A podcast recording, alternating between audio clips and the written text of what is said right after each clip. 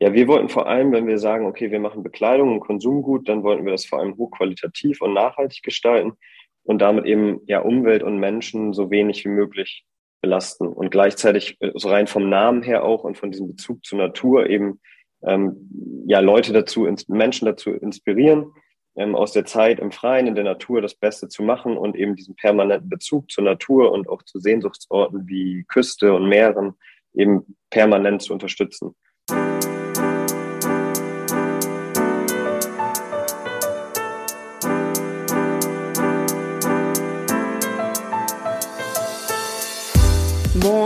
Herzlich willkommen zu Fair Fashion Talk, deinem Podcast über faire und nachhaltige Mode. Ich bin Sabine Pausen, deine Gastgeberin und ich freue mich wieder sehr, dass du bei diesem Podcast gelandet bist. Ich möchte meine Erfahrungen, mein Wissen mit dir teilen, interessante Persönlichkeiten und Organisationen interviewen und dich dazu motivieren, auch in deinem Alltag Fair Fashion mit einzubinden. Lennart Henz ist einer der Gründer von dem Fair Fashion Label Salzwasser aus Hamburg. Seit 2019 arbeiten sie mit ihrem Team daran, eine Bekleidungsmarke zu etablieren, die sehr hohe Nachhaltigkeitsanforderungen als Standard setzt.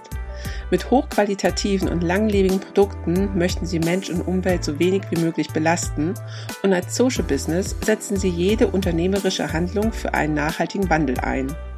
Was man darunter verstehen kann und wie es in die Tat umgesetzt wird, erzählt dir Lennart in dieser Folge.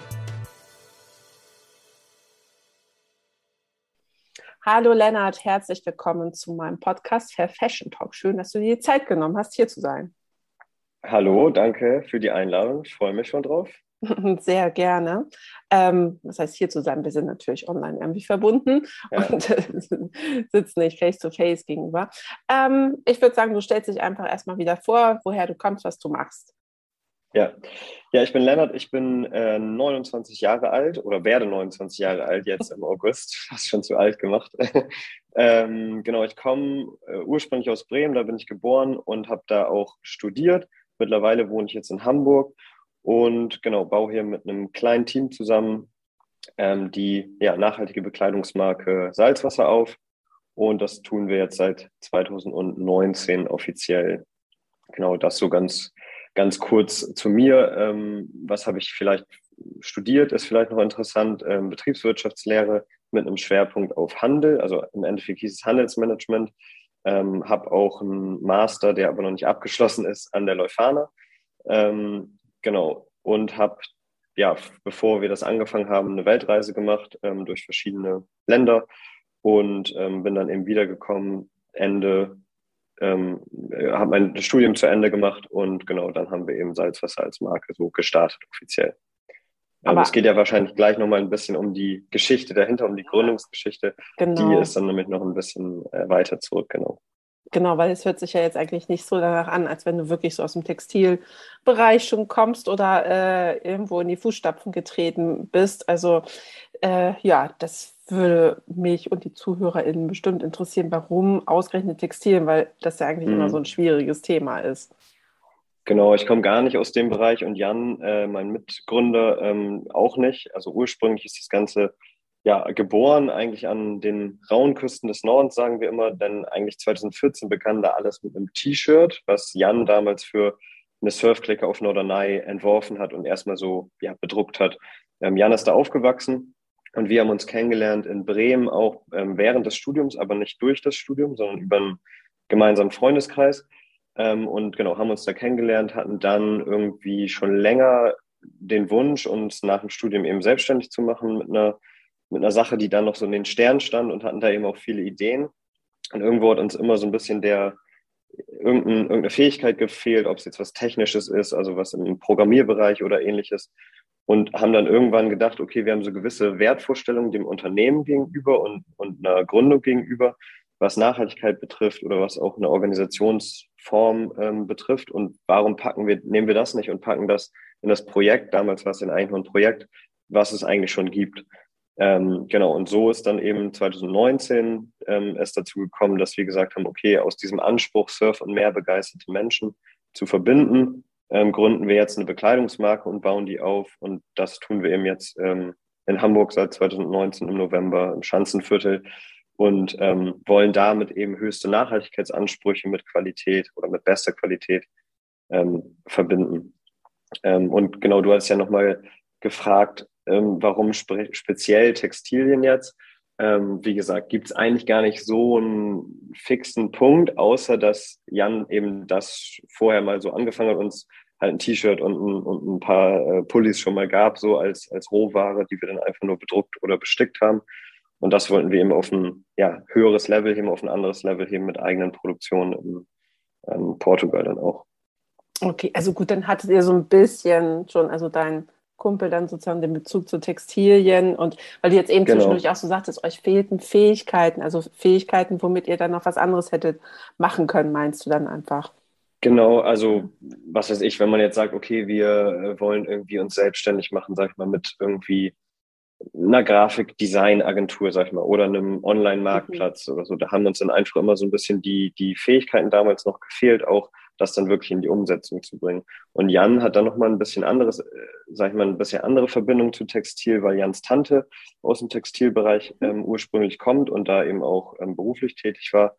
Und die hat uns eben auch besonders in der Anfangszeit bei den ersten Schnitten ähm, und dann immer bei, bei einer neuen Produktentwicklung, von der Jan und ich dann eben meist zu Anfang gar nicht so viel Plan hatten, ähm, uns da eben unterstützt. Und oh, ähm, cool. genau, und so war es dann eben Learning by Doing äh, die ganze Zeit und dann wächst man natürlich rein und ähm, genau, macht dann irgendwann eben die ersten Steps dann auch alleine.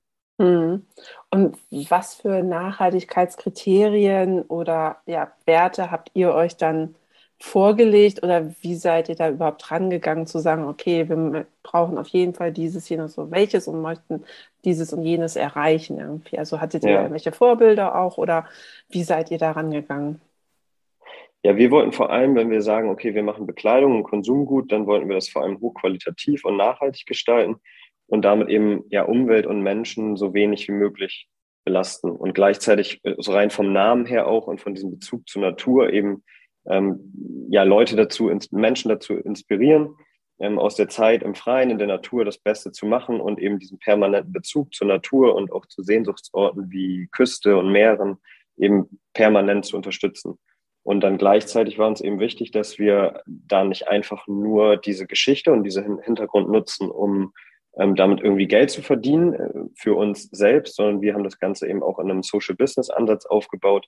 Sprich, wir nutzen eigentlich jede unternehmerische Handlung für einen positiven gesellschaftlichen Wandel. Und das machen wir, indem wir einen wesentlichen Teil unserer Einnahmen eben zum Schutz mariner Ökosysteme, also zu Meeresgebieten ähm, einsetzen, die wir für essentiell oder auch im wissenschaftlichen Kontext ähm, essentiell für eben harmonisches Zusammenleben von Mensch und Natur auch halten. Und da aus diesen ähm, Sätzen sozusagen leiten sich auch unsere Werte ab. Das ist ähm, zum einen, also beziehungsweise alles bezieht sich so ein bisschen auf das Wort essentiell oder Wesentliches. Ähm, und das ist zum einen Building Essentials. Das bedeutet, wir wollen halt Produkte machen und äh, ähm, schaffen, herstellen, die möglichst nachhaltig sind. Being with Essentials, das ist dieser Naturbezug. Wir wollen Leute eben dazu zu inspirieren, draußen zu sein, am Meer zu sein. Und Protecting Essentials, das ist dieser Social Business Ansatz, womit wir eben sagen, okay, wir wollen wesentliche ähm, Ökosysteme eben auch durch Einnahmen ähm, schützen. Mhm. Da habt ihr euch ja eigentlich echt von Anfang an ganz, ganz schön viel vorgenommen. Ne? Also, weil die meisten Firmen haben ja so eine Roadmap und sagen, okay, wir fangen erstmal damit an und dann bauen wir das irgendwie weiter auf. Und ihr habt ja gleich wirklich mit dem kompletten Programm angefangen. ähm, wie war das denn überhaupt zu bewältigen? Vor allem, 2019 November, hm, okay, 2020 dann leider Corona, habt ihr dann ja auch mhm. echt einen günstigen Zeitpunkt irgendwie erwischt. Also wie seid ihr denn damit da umgegangen? Genau, also das ist natürlich so ein bisschen der, der Unterschied zu einem bestehenden Unternehmen. Wir konnten so auf einem weißen Blatt Papier natürlich anfangen und haben da von Anfang an irgendwie gesagt, wir setzen so höchste Standards einfach an, an, an eigentlich an das Produkt, an, also an die Herstellung, aber eben auch darüber hinaus an der, der, der Anspruch an das Unternehmen generell, was soll das eigentlich ähm, über das Produkt hinaus bewirken. Ähm, und genau, das war auf jeden Fall von Anfang an eine große Herausforderung, das definitiv. Ähm, du hattest ja eben auch nach den ja, wichtigsten nachhaltigen Kernelementen ähm, gefragt. Und dazu gehört eben auch, was das, was das Produkt angeht, eben Naturfasern, natürliche Materialien, alles Bioqualität, höhere Stoffgewichte, auch die GOTS-Zertifizierung der Kleidung, der Marke, letztendlich der gesamten Lieferkette gehört dazu und eben diesen Social Impact. Und das alles natürlich unter einen Hut zu bringen, auch im Rahmen dann von Corona war gar nicht so einfach und vor allem am Anfang auch ein bisschen angsteinflößend, weil unsere erste Produktion letztendlich geliefert wurde, also erste eigene Produktion geliefert wurde im März 2020. Das war eigentlich mhm. ziemlich genau der Punkt, wo mhm. äh, Corona so richtig ähm, losging. Und da war natürlich erstmal alles sehr, sehr unsicher. Wir wussten auf einmal gar nicht mehr, wie wird das jetzt alles angenommen, wie entwickelt sich das weiter. Ähm, auch was, was ähm, die, die wirtschaftliche ähm, Lage betrifft. Das äh, stand ja irgendwie alles in den Sternen. Rückwirkend betrachtet, muss man sagen, hat das tendenziell eher dazu geführt, dass ähm, wir das Gefühl hatten, Leute waren deutlich sensibler für solche Themen wie Lieferketten, für Nachhaltigkeit, für ähm, ja all solche Themen und waren so ein bisschen in dem in der Stimmung auch okay, das finde ich unterstützenswert, das ist ein Unternehmen von hier aus Deutschland, ähm, das sind junge Leute etc. pp. Das ist eigentlich genau das, was uns jetzt so ein bisschen fehlt gerade. Mhm. Ähm, und genau, deswegen war das auf jeden Fall herausfordernd, aber im Nachhinein hat uns das auch tatsächlich ein bisschen unterstützt, weil das Thema eben wichtiger wurde, weil Leute, ähm, Menschen dann im Lockdown, sag ich mal, auch zu Hause mehr Zeit vor einem Screen, einem Bildschirm hatten und sich einfach mehr Zeit genommen haben, auch in diese Marke, die vielleicht ein bisschen mehr Zeit braucht, um sie kennenzulernen, als jetzt eine Marke, die direkt, sag ich mal, über den Preis oder so kommt, ähm, um die eben kennenzulernen. Und das hat uns auf jeden Fall auch ähm, geholfen. Auf jeden Fall. So in diesem, in diesem Ansatz alles, alles, sag ich mal, richtig, alles in, nahezu perfekt irgendwie zu machen. Ähm, genau, also rückwirkend betrachtet Okay, da hattet ihr so ein bisschen mehr Zeit dann einfach, ne, um das umzusetzen. Und das stimmt, ihr habt ja auch wirklich online eine tolle Internetseite, ähm, wo ihr wirklich super detailliert auch das alles erklärt, auch mit Videos und so, was ihr alles macht. Also da kann sich der, ähm, ja, der Endverbraucher, die Endverbraucherin da wirklich super informieren, finde ich. Und ihr seid ja tatsächlich auch, also nicht nur euer Produktionsbetrieb, ich glaube, ihr produziert ja in Portugal auch, ne? Unter Jetzt, anderem, genau. Unter, der ist ja GOTS zertifiziert und ihr seid ja als Marke sogar auch GOTS zertifiziert. Das finde ich ist ja auch super, super selten bei den Fair Fashion Labeln, weil es ist halt wirklich auch aufwendig, es ist sehr kostenintensiv auch und das ist ja auch schon was richtig Besonderes, dass ihr als Marke gesagt habt, okay, wir machen das genauso, das, was wir von unseren ähm, Produktionsstätten verlangen, äh, leben wir halt auch gleich vor. Also das war auch gleich wirklich von Anfang an für euch klar, dass ihr das machen wolltet. Genau, tatsächlich lief so auch die Produktionssuche am Anfang ab. Also wir sind direkt, äh, wir haben direkt gesagt, das ist der Standard, nach dem wir arbeiten wollen und wussten dann, wenn wir nicht in Einzelhandel gehen, sprich wir direkt an den Endverbraucher oder die Endverbraucherin verkaufen, dann würden wir rein theoretisch dieses Siegel, das Gott-Siegel ja nicht selbst brauchen. Das braucht man ja immer nur, wenn man sozusagen weiter noch äh, zum Beispiel in den Handel verkauft. Trotzdem haben wir von Anfang an gesagt, wir wollen das zu unserem Standard machen, wir wollen selbst lizenziert äh, sein, um das eben zu gewährleisten dass wirklich vom, vom Rohstoffanbau über alle ähm, zuliefernden Betriebe und, und, und PartnerInnen in der Lieferkette eben alles zertifiziert ist. Sprich, auch wirklich wir nochmal als letzter Punkt zertifiziert sind.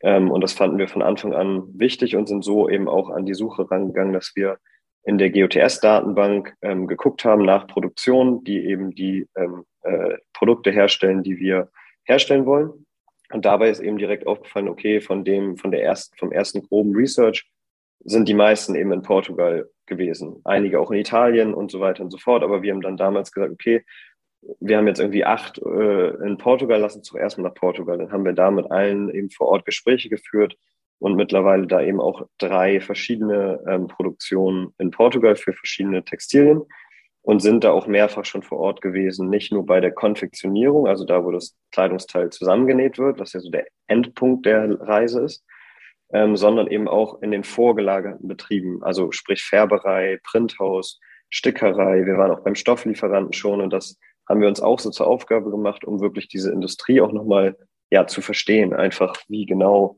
ähm, spielt das alles zusammen und um da eben eine, eine vernünftige ja, Beziehung auch aufzubauen. Hm. Ja, vor Ort versteht man das ja auch viel, viel besser, wenn man das mit den Maschinen sieht und die einzelnen Prozesse und so. Und ähm, also habt ihr da jetzt auch schon ähm, eine recht gute Verbindung eigentlich zu aufgebaut zu euren Lieferanten und wart ihr jetzt, naja, was heißt nach Corona? Wir haben immer noch Corona, aber wart ihr jetzt äh, dieses Jahr irgendwie schon mal wieder da? Wahrscheinlich die letzten beiden Jahre halt nicht, aber habt ihr jetzt mal geguckt, ob Doch. ihr da mal wieder, ja? Genau, tatsächlich waren wir auch in den letzten Jahren da. Ähm, genau, es, äh, ich erinnere mich nämlich gerade daran, dass wir mehrmals Maske getragen haben und so, viele okay. Fotos gerade auch auf der Website gibt, wo wir Maske tragen. Äh, genau, von daher, da waren wir auf jeden Fall. Dieses Jahr waren wir tatsächlich noch nicht da, ähm, was einfach genau äh, daran liegt, dass wir das meistens ähm, in den Juni tatsächlich schieben, also Juni oder dann Richtung Herbst. Ähm, genau, sind wir bisher jetzt noch nicht zugekommen, ist auch noch nicht ähm, geplant aber haben das auf jeden Fall noch äh, wieder auf dem Zettel, allein deswegen, weil wir eben auch wieder schauen wollen, ähm, dass wir vielleicht noch eine weitere Produktion eben finden.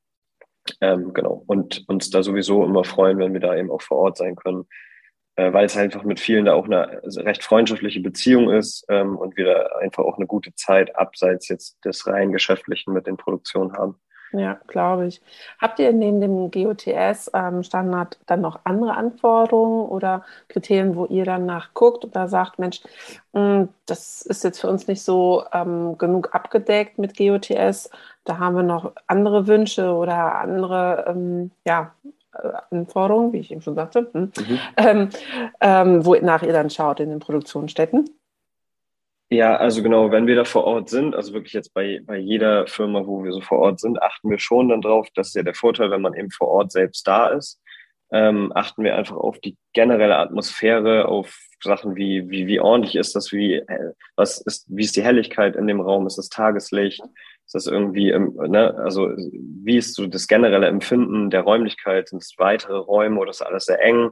Also wirklich eigentlich das, was jeder und jede wahrscheinlich auch so ähm, erstmal so aufnehmen würde oder sich angucken würde, ähm, um so ein Gefühl dafür zu bekommen. Und dann eben auch, man kriegt es ja dann auch mit, wenn man durch die, ähm, durch die Firma geleitet wird, wie ist die Beziehung eigentlich da zu den Chefs oder Chefinnen, zu den Angestellten, äh, ist das freundschaftlich, ist das gut? Also all das, was man wirklich so auf einer menschlichen Ebene einfach mitbekommt. Und dann achten wir eben auch darauf, gibt es soziale Rückzugsorte, gibt es irgendwie eine Cafeteria oder ähnliches. Das ist natürlich manchmal bei kleinen Familienunternehmen, also wirklich kleinen Familienunternehmen, zum Beispiel unsere Strickerei in Portugal, ist es äh, weniger äh, jetzt offiziell so umgesetzt, dass es jetzt eine Cafeteria gibt. Aber da ist es dann eben wieder auf der anderen Seite so, dass es ein, ein äh, glaube ich, 16- oder 17-köpfiges Team und die sitzen eben alle zusammen nachmittags in der Sonne direkt neben der äh, Produktion und da hat man keinerlei Sorge, dass das irgendwie ein komisches Verhältnis ist, weil man sitzt einfach da mit und man merkt, dass es einfach eine gute Stimmung ist und ähm, die freuen sich, wenn man da ist. Ähm, genau, von daher ist das manchmal in den ganz kleinen Unternehmen natürlich nicht so möglich, dass da direkt eine Cafeteria oder sonst was steht. Ähm, genau, dann ab, ab, ähm, abgesehen von Siegeln natürlich auch so Fragen irgendwie, ähm, was ist, was ist der Lohn hier? Ist das mehr als Mindestlohn? Gibt es zusätzliche soziale Benefits irgendwie für die Angestellten?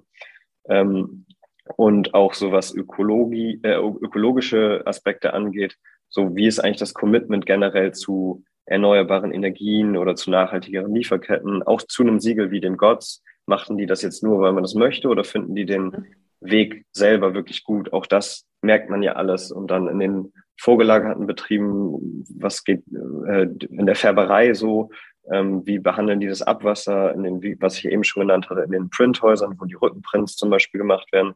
Wie gehen die damit um, das äh, Wasser zu recyceln, die Farbe zu recyceln, auch die Siebdruckrahmen wieder zu verwenden?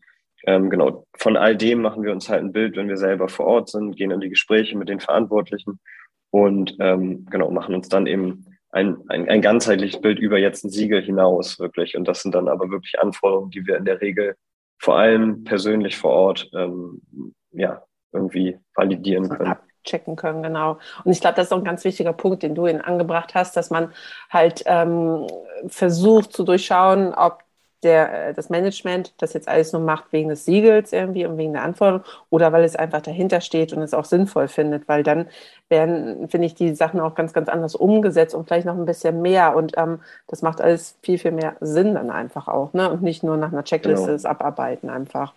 Finde ich einen super wichtigen ja. Punkt. Auf jeden Fall. Und du sagtest jetzt eben noch eine Strickerei. Was für Materialien habt ihr denn sonst so grundsätzlich bei euch im Einsatz? Mhm. Ähm, das ist ganz einfach. Wir benutzen Biobaumwolle mhm. und Merino-Wolle, auch aus kontrolliert biologischer Tierhaltung. Muss ja auch, weil es eben alles GOTS zertifiziert mhm. ist. Und das sind eigentlich auch die einzigen Hauptmaterialien, die wir nutzen. Ähm, eine kleine Besonderheit ist noch, dass wir in ähm, den allermeisten Oberbekleidungsartikeln, die wir haben, ähm, auch Tänzelgarne, also Nähgarne verwenden. Ähm, oft ist es ja standardmäßig im Polyestergarn. Auch in einem, sag ich mal, 100% Bio-Baumwoll-T-Shirt wird in der Regel mit einem mhm. Polyestergarn gearbeitet. Das betrifft zum Beispiel auch die Labels, ähm, wo wir auch in den allermeisten Artikeln eben Tencel oder Liocell ähm, Labels haben.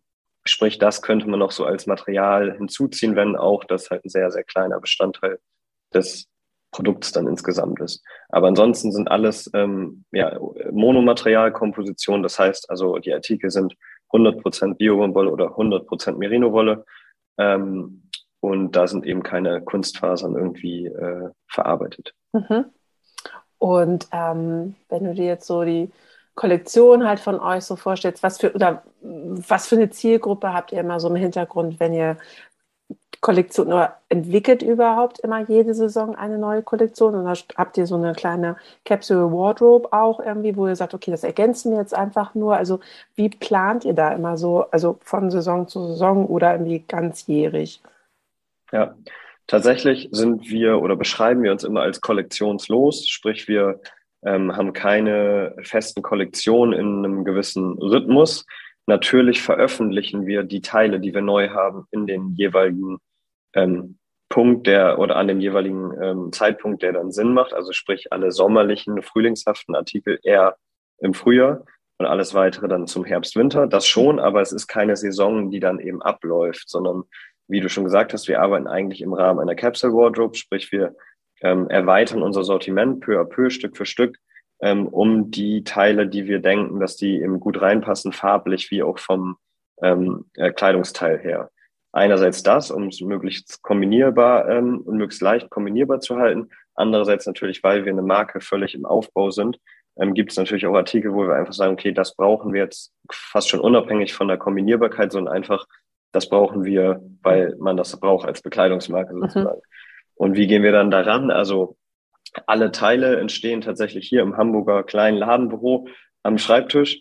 Ähm, und wir gehen so ran, dass wir immer ein zeitlos, schlichtes ähm, Design haben wollen, genau, kollektionslos und eben, was ich ja anfangs auch gesagt habe, auch da zieht sich dieses Wesentliche durch, denn wir wollen es in der Kleidung auch aufs Wesentliche reduzieren. Also wirklich die Sachen, die wichtig sind, sprich eine gute Qualität, ähm, bei Sweatern oder bei, bei den ähm, Sachen auch immer ein höheres Stoffgewicht zu verwenden. Ähm, das ist für uns irgendwie wichtig und dann eben die Schnitte so zu halten, dass sie sehr klassisch sind, möglichst unisex geschnitten sind ähm, und ja, ja wirklich einfach Klassiker sind, die jetzt nicht irgendeinem Trend unterliegen, ähm, sondern wirklich ein stetiger Bestandteil im Sortiment können werden. Ähm, und das ist immer so der Anspruch, den wir eben an die Kleidung haben. Von der Zielgruppe her würde ich sagen, ich denke dann immer so dran, also die meisten werden sicherlich zwischen oder sind zwischen 35, 25 und 35 Jahre alt, ähm, was ich so als, sag ich mal, Zielbild sagen würde. Allerdings fächert sich das total breit auf, wirklich von, ich sage jetzt mal, von 18 Jahren bis 65 Jahren haben wir natürlich alles dabei, aber ich würde sagen, der Peak irgendwo ist dann sicherlich so Anfang 30, Mitte 30. Ähm, genau, und äh, das sind natürlich in der Regel sehr nachhaltig nachhaltig oder bewusst nachhaltige ähm, Menschen, die auch, würde ich sagen, sehr kritisch sind, sehr informiert sind, was irgendwie, wo wir auch sehr froh drüber sind. Ähm, und deswegen bringen diese Menschen natürlich auch einen sehr hohen Anspruch mit, ähm, was Nachhaltigkeit angeht. Ähm, und klar sind die auch äh, finanziell, sag ich mal, gut situiert, denn wir bauen hier keine Marke auf, die sich, hatte ich ja auch schon erwähnt, angerissen, ähm, die sich über den Preis differenziert, sondern eben über Nachhaltigkeitsaspekte, über die Story dahinter, darüber, dass es ein kleiner ähm, Laden von nebenan sozusagen ist. Und ähm, das alles, also diese Qualität und die Nachhaltigkeit und die hohen Zertifizierungen, bringt natürlich alles einen Preis mit sich, den man sich leider ähm, eben dann auch leisten können muss. Mhm. Aber gut, dadurch, dass ihr halt ja wirklich nicht so diese super Trendartikel habt, sondern eher wirklich so zeitloses Design einsetzt, könnt ihr ja auch wirklich eine große Zielgruppe einfach erfassen. Und ähm, was ich ja dann auch noch ganz, ganz toll war, ich finde, ihr ähm, gebt ja auch euren Kunden, Kundinnen manchmal die Möglichkeit, sich mit einzubinden in der Entwicklung von irgendeinem neuen Artikel, dass man da mitstimmen kann, weil ihr dann ja auch gleich sicher sein könnt, okay, wenn die und die mitwirken oder das mitentwickeln können, dann habt ihr ja auf jeden Fall Abnehmer dann auch dafür, ne? Das finde ich eine genau. ganz kluge Idee. Also, also genau, das nennt sich bei uns, oder wir haben das so Mitgestalten genannt. Ähm, und das ist auch fester Bestandteil auf der Website, wo wir eben verschiedene äh, Stile eben äh, zeigen, die wir irgendwie so im Kopf haben, die kommen könnten. Und so sehen wir natürlich so eine gewisse Tendenz, okay, wo, bei welcher, sind dann immer Umfragen ähm, zu gewissen Details der Kleidung, ähm, sprich irgendwie Farbe, Schnitt etc. Und wir sehen dann eben an der Teilnahme natürlich auch schon ganz gut, was sind dann eigentlich Produkte, die auf die, wo ein größeres Interesse hinterliegt, welche Farben sind tendenziell sehr, sehr häufig gewünscht, welche gehen gar nicht. Ähm, genau, und so versuchen wir das immer mehr mit einzubinden. Ähm, und das ist natürlich, genau, ist auch so eine Herausforderung natürlich, weil das wieder so ein zusätzliches Add-on ist, was wir richtig machen wollen, was wir gut machen wollen. Ähm, aber natürlich ist es da auch wieder eine Herausforderung, eben auch den Traffic, sage ich mal, draufzubringen, dass viele Leute da auch mitmachen und dass es dann wirklich auch äh, eine Aussagekraft hat. Aber der, klar, der dahinterstehende Gedanke ist auf jeden Fall, dass wir eben die emotionale Bindung auch von den KundInnen zum Kleidungsteil erhöhen wollen. Sprich, wenn man das mitgestaltet hat und mit irgendwie auch designt hat und es dann tatsächlich am Ende auch kauft, dann ist es eben schon sowas, wo man sagt, ja, das habe ich irgendwie auf dem Weg zur Produktion auch mitgestaltet und dann habe ich da eine andere Bindung zu und das Land einfach seltener ja, im Müll oder irgendwie ich, ich, ich habe einfach eine höhere Wertschätzung dem gegenüber. Und das ist einfach was, wofür wir sehr stehen, dass man einfach wieder an einen Punkt kommen muss, wo einem Kleidungsteil einfach ein höherer Wert äh, zugeschrieben wird, weil es eben nicht so ein Produkt ist, was irgendwo aus dem Automaten fällt, sondern jedes Teil, jedes Textil ist im Endeffekt handgefertigt und ist durch sehr, sehr viele Hände gegangen. Ähm, und äh, ja, hat es einfach verdient, eine Wertschöpfung, äh, eine Wertschätzung eben zu bekommen. Hm, auf jeden Fall. Das ist eine schöne Überleitung zum, äh, zu der Transparenz, die ihr ja auch ähm, euren KundInnen halt gebt. Auf der Webseite habt ihr dann ja auch ganz oft ähm, pro Artikel halt wirklich so eine Darstellung, wie sich der Preis dann auch, weil du eben auch sagtest, okay, das sind da vielleicht auch mal äh, vielleicht äh, ein paar höhere Kosten, die dann für einen Pullover aus äh, 100% Merino-Wolle dann halt irgendwie aufgewendet werden müssen. Aber ihr stellt dann wirklich auch da, okay, äh, damit der Kunde, die Kundin dann auch versteht, woher kommen die Kosten, wie sich der Preis dann auch einfach aufteilt. Und ähm, das gibt ja dann wirklich auch dem Endverbraucher eine große Transparenz und kann das dann auch besser nachvollziehen, einfach wie sich sowas dann herstellt. Ne? Genau, also wir haben diese, ähm, wir haben diese Preistransparenz, dieses Modul, ähm, genau, das hatten wir auf der Website auf, auf, jedem Produkt aktuell, also es kommt auch wieder, das kann ich mhm. schon mal sagen, aber aktuell zur, zur Aufnahmezeit hier das ist nicht online, weil wir unsere Produktdetailseite nochmal ein bisschen umstrukturiert haben und dieses Modul sozusagen nochmal neu einprogrammiert werden muss. Das kommt aber wieder, weil genau das ist uns auch eben wichtig.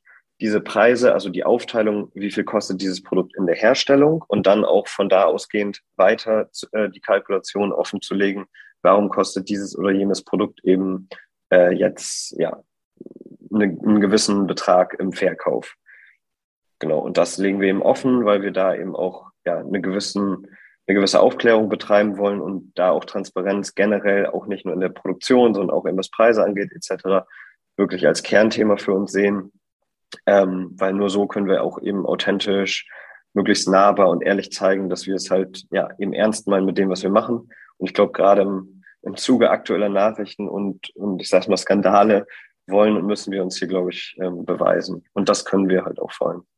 Ja, was heißt beweisen, aber einfach irgendwie was anders machen, vielleicht als die anderen dann auch und euch dadurch so ein bisschen hervorheben. Ne? Und ähm, nochmal zu den Siegeln. Wie gesagt, Ihr komplett.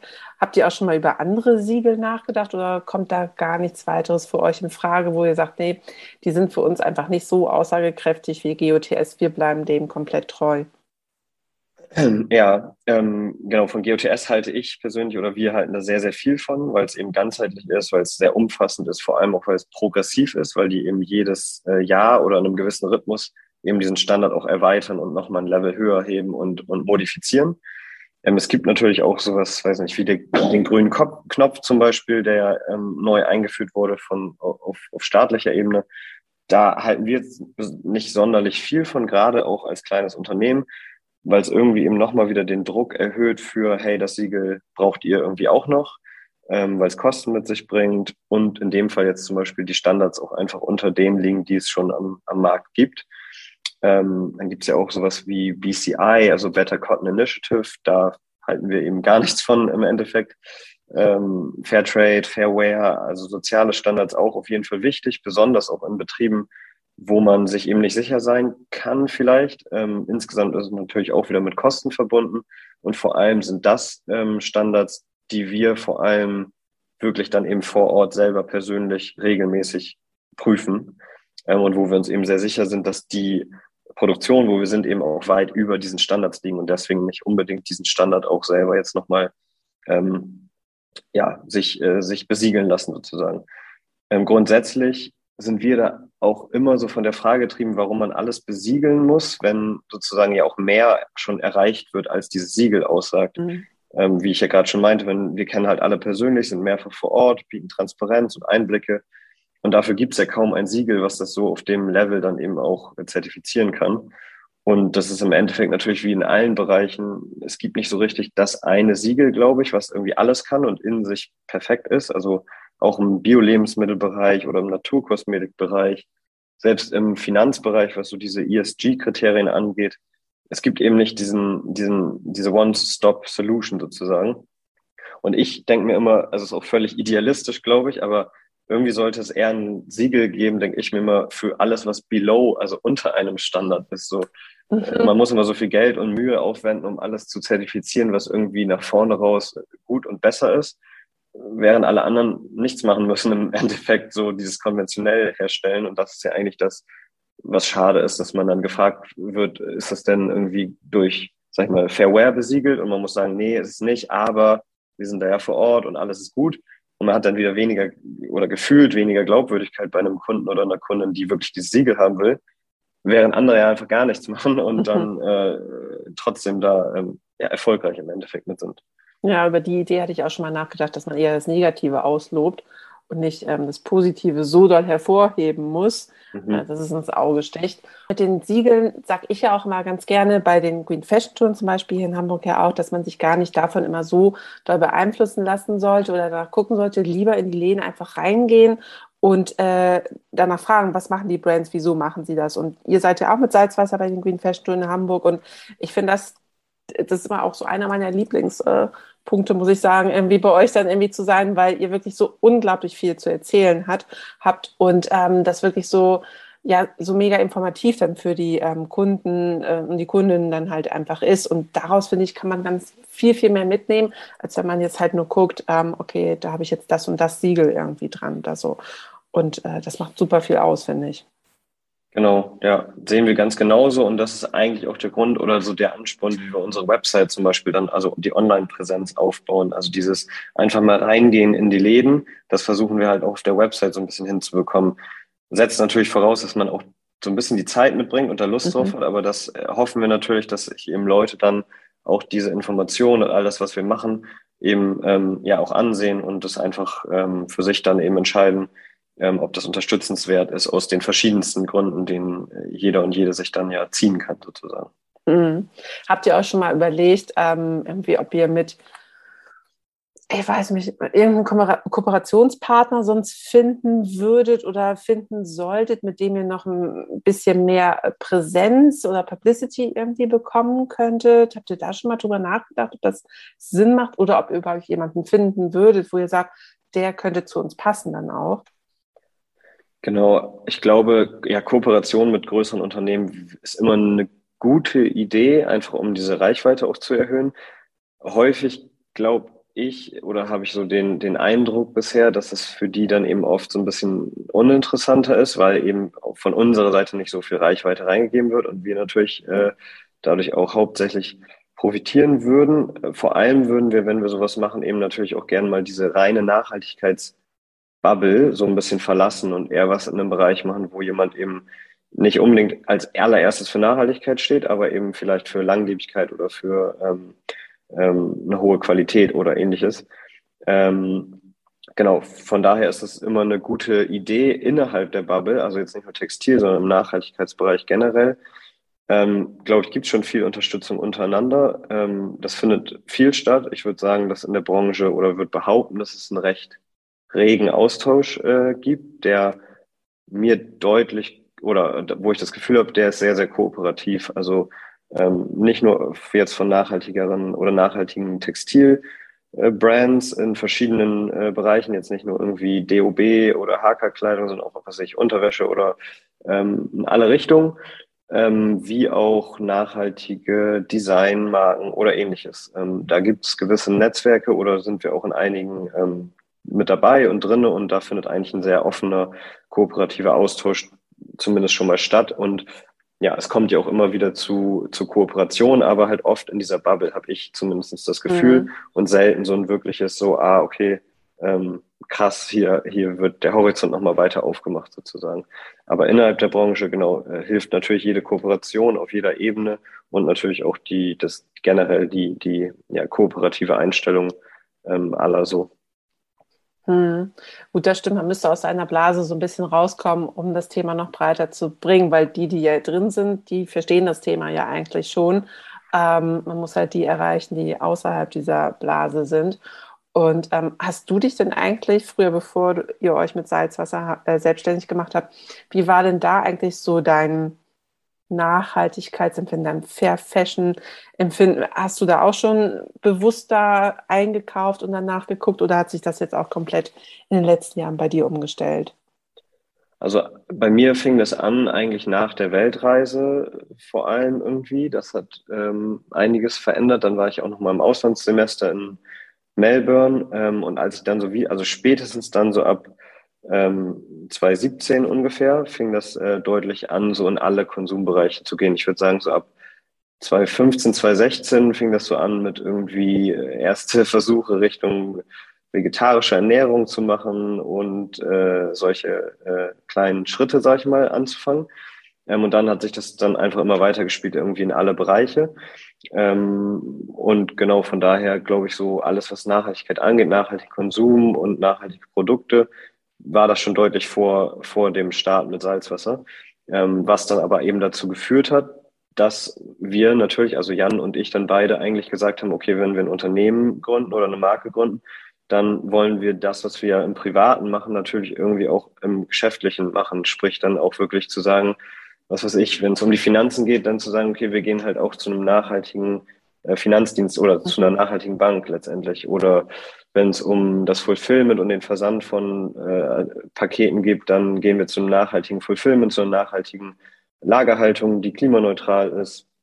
Wir arbeiten mit äh, der Genossenschaft Generation Forest zusammen, um den Versand auch nochmal klimaneutral oder klimapositiv dann sogar zu gestalten.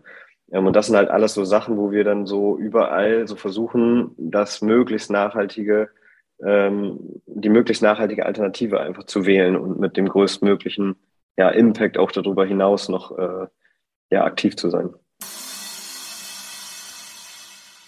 Kennst du schon Yesango, The New Fair? Das ist unser Online-Shop für nachhaltige Produkte.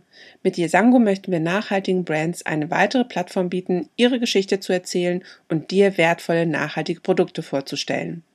Du findest neben Fair Fashion, nachhaltigen Schmuck, Schuhe, auch innovative und kreative Home- und Lifestyle-Artikel. Wir legen sehr viel Wert auf Transparenz und daher ist es uns wichtig, dir die Marken und deren Produkte mit interessanten Informationen vorzustellen und dich somit bei deinem bewussten Konsum zu unterstützen. Das ein oder andere Brand hast du vielleicht auch schon einmal in einem Interview in meinem Podcast gehört. Schau doch einfach mal vorbei. Vielleicht findest du bei Yesango dein neues Lieblingsbrand. Den Link findest du in den Show Notes. Du hattest ja vorhin auch schon so ein bisschen berichtet äh, über die Herausforderungen, aber auch die Chancen während Corona. Ähm, habt ihr sonst oder welchen Vora Herausforderungen müsst ihr euch denn sonst irgendwie noch so als super junges Gründerunternehmen mhm. ähm, stellen? Ja, also es ist auf jeden Fall so dieser Part ähm, Sortimentsplanung. Also mhm. was soll wann kommen und das dann in Verbindung mit der Entwicklungsphase oder Entwicklungsplanung dann auch, ähm, weil das natürlich immer auch mit der Finanzierung einhergeht in der Textilbranche, die ja relativ komplex ist, äh, geht eigentlich alles über Vorfinanzierung. Das bedeutet, ich bezahle eigentlich die Ware entweder sogar bevor ich sie im Lager habe, aber sowieso in der Regel bevor sie abverkauft ist. Ähm, das heißt, wenn ich jetzt irgendwie, ähm, sage ich mal, eine Produktion anstoße von einer gewissen Anzahl T-Shirts für den Sommer, dann ähm, kommt die irgendwie im März an und sagen wir mal, ich habe dann im, im April habe ich das Zahlungsziel und bezahle das dann. Aber die Ware ist ja bei einem, bei einem, sag ich mal, Slow Fashion Label, wie der Name schon sagt, mhm. deutlich länger im Bestand einfach. Das heißt, ich finanziere ja die ganze Zeit über den Sommer dann im besten Fall, wenn es dann eben auch äh, passt mit der Planung, ähm, finanziere ich das ja sozusagen vor. Das birgt natürlich ein gewisses Risiko, gerade bei einem jungen Unternehmen wie bei uns, wo alles immer auf wackeligen Beinen erstmal steht, gerade weil wir Cashflow finanziert sind, sprich selbstfinanziert sind, also alle Umsätze werden wir hier reinvestiert. Da sind wir auch sehr stolz drauf, dass wir es über die letzten zweieinhalb Jahre so geschafft haben, weil man sich ja vorstellen muss, wie ich ja eingangs gesagt habe, alles in einem T-Shirt angefangen und daraus sind mittlerweile eben Pullover, Hoodies, Strickartikel, so Hemdjacken, Overshirts geworden, treuer geworden. Das sind ja alles Sachen, die in der, im Einkauf auch deutlich mehr kosten. Und das alles ging eben, weil wir wirklich jeden Euro einfach wieder reingesteckt haben und immer ähm, ja, in, den, in den Aufbau des Sortiments investiert haben. Mhm. Und das ist per se schon mal eine, eine Herausforderung. Aber gerade in den jetzigen Zeiten haben wir eigentlich auf der, sag ich mal, B2B-Seite, also von uns zu anderen Unternehmen, äh, in der Produkt, in der Lieferkette das Problem oder die Herausforderung Inflation und Rohstoffpreise. Beides, also weil Lohnkosten eben steigen müssen, vielleicht auch in den äh, Herstellungsgebieten. Und die Rohstoffpreise, die führen eben dazu, dass der Einkauf der Produkte schon deutlich teurer wird. Und auf der anderen Seite haben wir KundInnen, die auch mit einer Inflation zu kämpfen haben und was eben auf die Kaufbereitschaft drückt. Dann haben wir gerade einen Krieg in der Ukraine, was, was, und, und auch andere Probleme, sag ich mal, was die Sensibilität für Nachhaltigkeit und auch für eben diesen Support von lokalen und regionalen Unternehmen in Deutschland, was ich ja eingangs gesagt habe, was bei Corona so stark dann überrascht oder glücklicherweise so stark der Fall war, genau das ist jetzt gerade nicht so Trio 1. Und das ist ja auch vollkommen verständlich, aber das ist natürlich eine riesen Herausforderung dann für ein Unternehmen, was sowieso finanziell nicht so aufgestellt ist wie irgendwie ein, ein viel größeres Unternehmen. Mhm. Und gleichzeitig haben wir die ganze Zeit direkt zum Konsumenten gearbeitet und auch kommuniziert. Sprich, wir haben keinen Einzelhandel irgendwie dabei gehabt, sind eine sogenannte D2C-Brand gewesen, äh, also Direct to Consumer und sind dabei eben auch abhängig oder stark abhängig von sozialen Netzwerken. Ähm, und ohne jetzt zu betriebswirtschaftlich zu werden, äh, kann man eigentlich vereinfacht gesagt sagen, dass neue interessierte KundInnen, die zu erreichen, sprich Werbung zu machen auf diesen sozialen Netzwerken, genau das ist deutlich teurer geworden, ähm, aus verschiedensten Gründen. Und gleichzeitig haben wir eben dann auch Produkte, die vor allem von diesem haptischen Erlebnis irgendwie profitieren oder leben. Leute, die das in der Hand haben und fühlen, die äh, wertschätzen das nochmal ganz anders und, und ordnen das ganz anders ein. Und das sind eben Sachen, sag ich mal, die Stoffqualität oder so, das kann ich über ein Handyscreen sehr, sehr schwierig rüberbringen. Vor allem in der Kürze der Zeit, sag ich mal. Und wie gesagt, da wir keine Marke sind, die sich irgendwie über den Preis differenziert, das heißt irgendwie, wir müssen eben auch höhere Produkt, höhere Preise für ein, sehr hochqualitatives Produkt, aber eben auch rechtfertigen und das in der schnelllebigen Online-Welt ist es halt äh, sehr, sehr herausfordernd, definitiv. Und deswegen müssen wir da eben ähm, gucken, wie wir das ähm, genau weiterentwickeln. Und das lässt sich ja subsumieren eigentlich ähm, zu diesem Punkt eben Finanzierung von diesem Geschäftsmodell sozusagen. Das ist, ist von Anfang an die Herausforderung gewesen und der haben wir uns auch gestellt. Aber klar, in einer, in einer sag ich mal, angespannten Situation aufgrund mehrerer äh, äh, Probleme, wie es jetzt gerade ist, ist das natürlich dann nochmal deutlich äh, schwieriger. Auf jeden Fall, ja. Und man konnte ja auch damit nicht rechnen oder kalkulieren einfach. Und ähm, genau, in Hamburg habt ihr einen Laden, habt ihr woanders eigentlich auch einen Laden noch oder was geplant oder so? Nee, ähm, wir haben in Hamburg unseren eigenen Laden, das ist auch gleichzeitig das Büro, also wir nennen es mal Ladenbüro. Mhm. Ähm, hier arbeiten wir, hier haben wir dann donnerstags, freitags einen halben Tag auf und für KundInnen geöffnet und äh, am Samstag eben den Tag über. Und ähm, geplant, oder was ist geplant? Wir, wir träumen eigentlich davon, weitere Läden äh, irgendwie aufmachen zu können in äh, den Städten, wo wir eben auch am meisten irgendwie Bestellung herbekommen. Ähm, einfach um das zu schaffen, dass man in diesen Laden reingehen kann, dass man es anfassen kann, etc. Ähm, auch das bringt natürlich aber Investitionskapital oder, oder Anforderungen an Investitionskapital mit sich, ähm, dass wir so selbstfinanziert jetzt auf die Schnelle natürlich nicht irgendwie äh, stellen können. Ähm, ansonsten, genau, gibt es einen Einzelhändler auf der Nordseeinsel Norderney, mhm. der äh, ein paar Teile vertreibt, eben auf, aus dem Grund, weil es ein, ein, ein äh, befreundeter Einzelhändler ist ähm, und Jan ja von da eben auch kommt. Ähm, und wir sind jetzt gerade in der Situation, dass wir eben uns schon umgucken und überlegen, okay, in welche Läden kann das passen, äh, um so ein bisschen diesen Weg wegzugehen von rein online hin zu mehr, wir sind auch zu sehen, wir erhöhen die Sichtbarkeit einfach wirklich im, sag ich mal, realen, analogen Leben auf der Fläche hm. im Einzelhandel. Ja, ich glaube, das muss einfach auch wieder durch Corona so ein bisschen mehr in Schwung gebracht werden, ne? dass die ja. Einzelhändler auch wieder mehr leben oder dass da mehr passiert einfach. Ähm, Lennart, dann kommen wir eigentlich auch schon jetzt zu meiner letzten Frage, das ist so ein kleiner Übergang, was ihr sonst noch mit Salzwasser für Pläne oder für Wünsche habt. Also habt ihr euch da, also es ist ja schon sehr, sehr viel, was ihr einfach macht. Also ich kann mir gar nicht vorstellen, was ihr noch irgendwie machen wolltet, aber ähm, vielleicht schlummert da ja noch irgendwas in der Schublade.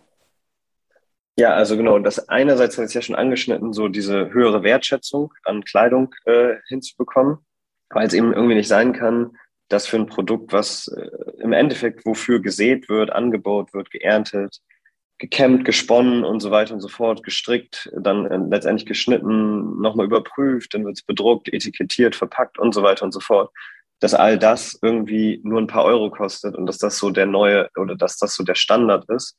Das darf einfach nicht sein, so weil das ist ja irgendwie, es gibt dann irgendwie, man kauft sich einen Kaffee oder man kauft sich einen, einen Döner oder irgendwas, ein Falafel-Sandwich und das kostet dann irgendwie teilweise genauso viel wie das T-Shirt, was man sich kauft und das kann ja einfach nicht sein, weil so viel mehr Arbeitsschritte eben irgendwie drinstecken. Ähm, so, deswegen ist das natürlich ein Wunsch von uns für die Zukunft, dass einfach diesem Produkt Kleidung wieder mehr Wertschätzung gegenüber aufgebracht wird oder entwickelt wird. Und dass dann natürlich Wunsch zwei wäre Sensibilität für Nachhaltigkeit, war jetzt ja auch öfter hier Thema ähm, dass das wieder mehr wird, dass das wieder mehr eine Rolle spielt, dass Leute ähm, dafür auch wieder diesen Headspace haben, also die gedanklich Freiheit haben, sich damit auch zu beschäftigen. Und das basiert natürlich vor allem äh, erstmal auf Frieden in Europa, auf mehr Gleichgerechtigkeit, weniger Diskriminierung etc. pp. Ähm, es dreht sich im Endeffekt ja immer so ein bisschen im Kreis und bedingt sich gegenseitig, diese soziale Themen und ökologische Themen. Ähm, aber unterm Strich würden wir uns halt einfach freuen oder wünschen uns, dass da die Sensibilität halt wieder höher ähm, wird. Und was die Pläne angeht, ähm, ist eben Sortiment weiter zu ähm, oder zu erweitern, mehr Strickteile, ähm, also mehr Strickwaren auch zu haben. Haben wir ja jetzt im letzten äh, Winter mit einigen Styles gestartet, aber wollen das eigentlich aus, ausbauen, weil das sehr, sehr gut zur Marke einfach passt. Ähm, wir arbeiten außerdem an, schon länger an einem Parker aus, aus Naturfasern, ähm, der dann auch eine gewisse Regenabweis, äh, also Regenwasserabweisbarkeit hat. Mhm. Ähm, genau. Und klar, wir träumen dann eben von, von eigenen Läden, einfach um alles besser erlebbar, anfassbarer zu machen. Und ähm, da an diesem, ähm, an dieser Marke ja auch ein Verein hängt, ähm, das hatte ich jetzt noch gar nicht so ähm, vorher erwähnt, ähm, wo wir einen gewissen Anteil, also zwei Euro pro Bestellung, dann eben in den Verein als Spende weiterleiten. Ähm, hoffen wir eben auf der Ebene nochmal viel mehr zu erreichen. Also da ähm, sind wir momentan viele ehrenamtliche Mitglieder, die und stellen da viel auf die Beine. Also wir machen einerseits Bildungsprojekte in Deutschland, gehen in Schulklassen, veranstalten Bildungscamps und, und äh, auch weitere Events, so machen Filmabende, Podiumsdiskussionen und äh, leiten eben auch Spendengelder an gewisse Meeresschutzprojekte weiter. Ähm, und dieser Part, äh, dieser Verein, der irgendwie so an der Marke dranhängt und davon natürlich auch profitiert, all das, diese Vereinsarbeit würden wir uns äh, ja wünschen, dass das auch noch mal viel mehr und viel besser werden kann, so dass ähm, dann eigentlich dieser Kreis sich auch schließt vom vom Markennamen über das, was wir innerhalb der Marke auch schon machen, hin zu dem ähm, ja diesem Protecting Essentials, also eigentlich alles ähm, was Natur- und Meeresschutz betrifft, einfach nochmal äh, zu hebeln und ähm, auf ein nächstes Level zu heben. Ja, da habt ihr dann nochmal ganz, ganz schön viel zu tun. Also ähm, ja, ich finde es super und ich kann nur jedem raten, mal bei euch vorbeizuschauen oder und, euch zu fragen und zu befragen oder halt bei einer Wien Fashion mitzukommen. Da werden auf jeden Fall noch viel, viel mehr Details dann ähm, einfach von euch dann erklärt und genau, dann kann man auch ordentlich mal ähm, bei euch die ähm, Artikel angucken und die Qualitäten auch mal anfühlen. Als kleines Erlebnis. Und ähm, ja, ich drücke auf, auf jeden Fall die Daumen, dass das alles weiter wächst, so wie ihr euch das vorstellt. Und du hast jetzt, glaube ich, auch noch eine kleine Frage für mich vorbereitet zum Schluss. Genau. Ähm, wir haben ja viel über Siegel gesprochen, über Materialien, auch so ein bisschen über die Geschichte dahinter, so wir als kleiner Laden von nebenan sozusagen und dieser kleines Unternehmen aus Deutschland, was man unterstützt. Ähm, deswegen wäre meine Frage eigentlich so an dich oder auch was du glaubst, ähm, stellvertretend für andere KundInnen, was ähm, beim Kauf von Produkten, in denen äh, oder auf denen im ersten Moment Nachhaltigkeit in irgendeiner Weise steht, ähm, worauf du da besonders achtest, was dir da am wichtigsten ist und was dich dann final sozusagen überzeugt, okay, hier, äh, hier gebe ich jetzt mal irgendwie Geld aus, weil ich das unterstütze. Also stellvertretend für andere finde ich ein bisschen schwierig. Also ich glaube, andere schauen wirklich sehr, sehr viel auf äh, Siegel, also insbesondere GOTS, also ähm, weil das einfach auch schon sehr bekannt ist, der grüne Knopf natürlich jetzt auch mittlerweile. Ich persönlich ähm, würde, weil ich glaube, ich ich komme ja nun mal aus der Modebranche auch, deswegen habe ich da immer so den großen Blick irgendwie drüber, also dass ich nach Qualitäten gucke, natürlich nach dem Aussehen, auch es muss ja auch irgendwie trotzdem gut aussehen. Ähm, und dann ist es wirklich die Gesamtgeschichte und wenn dann noch ähm, das Brand dann noch irgendwie einen zusätzlichen Impact hat, einfach nicht nur in Anführungsstrichen halt nachhaltige Pro äh, Kleidung produziert in nachhaltigen Produktionsstätten, ähm, sondern dann noch was Zusätzliches damit bewirkt, ähm, wie ihr jetzt auch. Oder wie zum Beispiel, wir haben auch einen Brand bei uns ja im Shop, die dann halt in Tierschutzprojekte halt investiert oder das, äh, die unterstützt. Dann finde ich, ist das nochmal so eine extra, ähm, so ein, ja, die Kirsche auf dem mhm. ähm, auf dem Eistüpfelchen, oder wie heißt das jetzt? Ich weiß gar nicht. Aber das würde, äh, überzeugt mich dann halt einfach noch, wenn da noch so eine Geschichte hinter ist, ähm, dass man sieht, okay, die machen jetzt nicht nur einfach irgendeine neue äh, nachhaltige Modemarke, sondern haben sich da komplett was bei gedacht, wozu sie das machen, wie sie es machen und wie sie es umsetzen wollen. Und das finde ich ganz spannend. Aber dafür muss man natürlich halt Zeit haben, ähm, um das dann halt zu erfahren von den Brands. Und gesagt, ja. da rate ich eigentlich immer jedem, ähm, wenn man es wissen will, entweder Brands anschreiben oder wenn ein Laden halt vor Ort ist, dort dann, dort dann einfach reingehen und fragen. Und das finde ich immer super hilfreich, der Austausch. Ja. Genau. Gut, Lennart. Cool. Es, super. Es, es, geht, geht so ein bisschen tatsächlich auch in die Richtung, wie ich es irgendwie erhofft habe oder wie ich selber auch irgendwie mir äh, oft, oft denke, weil ich mich da, genau, ich mir immer die Zukunft vorstelle, da wäre es ja schön, wenn man noch viele auch kleine und auch unabhängige Labels und Marken hat, die irgendwie ja, äh, verschiedene Geschichten mitbringen und nicht nur, sag ich mal, dann irgendwann diese äh, Haupteinkaufsstraßen hat, wo überall auf der Welt die gleichen Marken irgendwie äh, sind. Deswegen finde ich das immer was sehr unterstützenswertes, irgendwie allein dieser Punkt, ein kleines äh, Unternehmen oder eine kleine Marke zu unterstützen, ähm, zusätzlich eben klar zu den ganzen Nachhaltigkeitsaspekten. Auf jeden Fall, ja, absolut. Okay, dann bedanke ich mich ganz herzlich für deine Zeit. Ähm, war wieder super, super informativ. Ich verlinke natürlich alles weitere in den Shownotes und ähm, genau, liebe Hamburger, also äh, gerne mal bei Salzwasser in der Schanze vorbeischauen. Lohnt sich auf jeden Fall. Und ja, dann wünsche ich dir erstmal noch einen schönen Abend. Mhm. Und mhm. ähm, wir sehen uns bestimmt dann bei der nächsten Green Fashion Tour wieder. Genau, dir auch einen schönen Abend und äh, genau, danke auch für die Einladung nochmal. Ähm, ich freue mich schon, äh, wenn es online ist. ja, sollte dann im Juli sein, genau. Alles klar. Bis dann. Tschüss, Lennart. Super. Tschüss. Das war Fair Fashion Talk, der Podcast rund um das Thema nachhaltige Mode. Ich finde es schon sehr beeindruckend, wie Lennart und das Team von Salzwasser ihre Vision umsetzen und daran auch festhalten. Es ist so wichtig, das große Ganze zu sehen und zu prüfen, welchen Impact man mit seinen eigenen Aktivitäten haben kann. Wenn dir diese Folge gefallen und dich inspiriert hat, dann freue ich mich, wenn du Fair Fashion Talk abonnierst, eine Bewertung hinterlässt und ihn in deinem Netzwerk teilst. Weitere Informationen findest du in den Shownotes und auf www.fairfashiontalk.de.